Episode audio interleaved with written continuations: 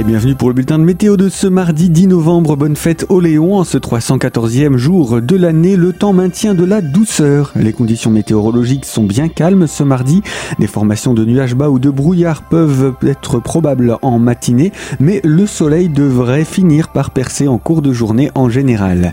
Le vent, lui, est orienté au sud-ouest. Il souffle de manière faible et les températures en profitent pour grimper jusqu'à environ 15 degrés en pleine et en maximale 12 degrés pour le relief Les bancs de brouillard se forment encore ces prochains jours et peinent parfois à se dissiper en plaine. Encore du beau temps très doux en montagne et quelques petites pluies attendues pour la toute fin de semaine. Voilà le programme d'après Météo France. Et quant à vous, vous retrouvez toute l'info météo sur notre site internet radiocristal.org.